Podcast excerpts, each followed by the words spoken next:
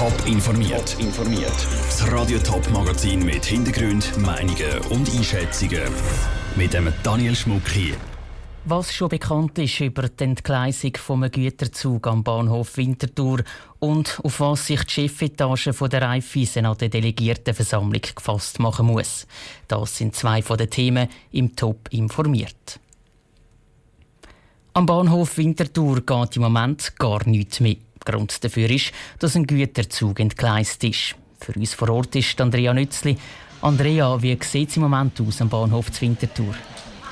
Ja, es ist natürlich gerade die blödste Zeit. Alle Pendler, die heim nach dem Arbeiten ins Wochenende. Es sind wirklich, ich würde sagen, hunderte Leute da, die alle ein bisschen ähm, hilflos umeinander schauen. Viele sind auch am Handy, um zu schauen, ob sie etwas herausfinden, weil auf den Tafeln, auf den Perros, es steht nichts, ob irgendein Zug kommt, ob irgendein Zug geht, es steht gar nichts. Und ähm, ja, vorhin habe ich mal gehört, habe ich zwei zugelassen, die gesagt haben, weißt du was, gehen wir doch kurz Nachtessen zusammen.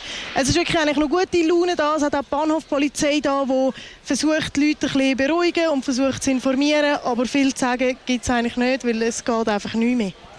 Was ist denn schon alles bekannt zu dieser Entgleisung? Weiss man, wie es dazu gekommen ist? Ähm, viel bekannt ist noch. Es ist klar, dass ein Güterzug entgleist ist und dass niemand verletzt worden ist. Das ist eigentlich mal schon mal das Wichtigste. Es ist so vor dem Bahnhof Winterthur passiert. Also wenn man so denkt, die Strecke ähm, von Frauenfeldenart auf Winterthur eigentlich sogar vor dem Bahnhof passiert. Und ähm, ja, jetzt gibt es einfach gröbere Verspätungen. Zum Teil geht eigentlich wirklich nichts mehr. Die ersten Tafeln sehe ich jetzt gerade leuchtet schon ein bisschen wieder etwas auf. Bei den meisten steht so 40 Minuten Verspätung. Ja, eigentlich ziemlich bei allen. So zwischen 40 und 60 Minuten Verspätung, ähm, wo man sich jetzt da ein bisschen informieren kann, wenn der Zug fährt. Danke für die Informationen, Andrea Nützli vom Bahnhof Winterthur.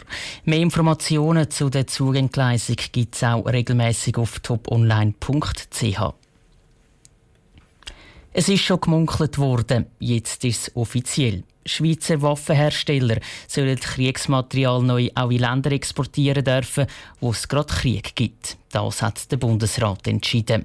Unser Bundeshauskorrespondent Matthias Strasser hat Reaktionen auf den Entscheid gesammelt. Was der Bundesrat hat beschlossen, löst bei linken Parlamentariern Kopfschütteln aus. Das ist eine sehr dumme Idee, sagt der grünen Fraktionschef Balthasar Glättli. Die Schweiz sei als Vermittler in Konflikt nicht glaubwürdig, wenn sie der einen Seite gleichzeitig noch Waffen verkaufen. Und der SP-Präsident Christian Löwra erklärt, es ist schon jetzt unmöglich zu kontrollieren, wohin die Waffen gehen, aber wenn sie die direkt in der Konfliktzone exportieren, dann äh, landen sie sicher in den Händen der Konfliktparteien. Jetzt waren Exporte in Länder verboten, die in kriegerische Auseinandersetzungen verwickelt waren. Neu sollen Waffenexporte auch in Bürgerkriegsländer möglich sein, wenn man davon ausgehen kann, dass die Waffen nicht in diesem Konflikt verwendet werden.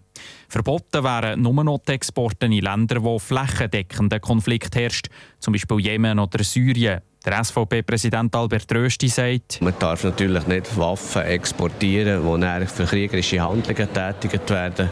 Wenn das aber für andere Zwecke gebraucht wird, bin ich der Meinung, ist es letztlich gescheiter, wenn es die Schweiz liefert mit der entsprechenden Kontrolle, weil die Alternative ist, dass ausländische Staaten liefern. Immerhin können Schweizer Firmen so Umsatz machen, sagt Albert Rösti. Allerdings, auch aus der SVP gibt es Widerstand. Die Nationalrätin Nathalie Rickli zum Beispiel hat schon öffentlich erklärt, aus neutralitätspolitischer Sicht sei es heikel, wenn die Schweiz Waffen exportiert, um ein gutes Geschäft zu machen. Und Kritiker wie die CVP-Nationalrätin Kathi Ricklin erinnern sich an Schweizer Munition, die im Syrienkrieg ist auftaucht. In Ländern, wo man Konflikt hat und Krisensituationen, Bürgerkrieg, ist es sicher nicht angebracht, dass man Waffen liefert von der Schweiz aus. Genau das hat der Bundesrat heute in einem Grundsatzentscheid aber möglich gemacht. Es ist davon auszugehen, dass auch der definitive Entscheid wird folgen.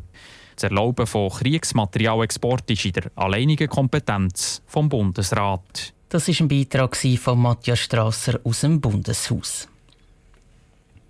Es hat kaum einen Tag gegeben, diese Woche, wo die Raiffeisen nicht in den Schlagzeilen gestanden ist. Zuerst wird der Ex-Chef Pierre Vinzenz aus der U-Haft entlassen. Dann kritisiert die eidgenössische Finanzmarktaufsicht FINMA die aktuelle Chefetage und stellt gerade auch noch das Modell von einer Genossenschaftsbank in Frage. Als wäre das nicht schon genug, steht morgen jetzt auch noch die Delegiertenversammlung auf dem Programm, wo wegen verschiedener Traktanten ziemlich hitzig werden dürfte, wie der Beitrag von Raphael Wallimann zeigt. Der Pierre Vincent soll sich in seiner Zeit als Raiffeisen-Chef persönlich bereichert haben. Das Verfahren gegen ihn läuft noch. Es gilt die Unschuldsvermutung.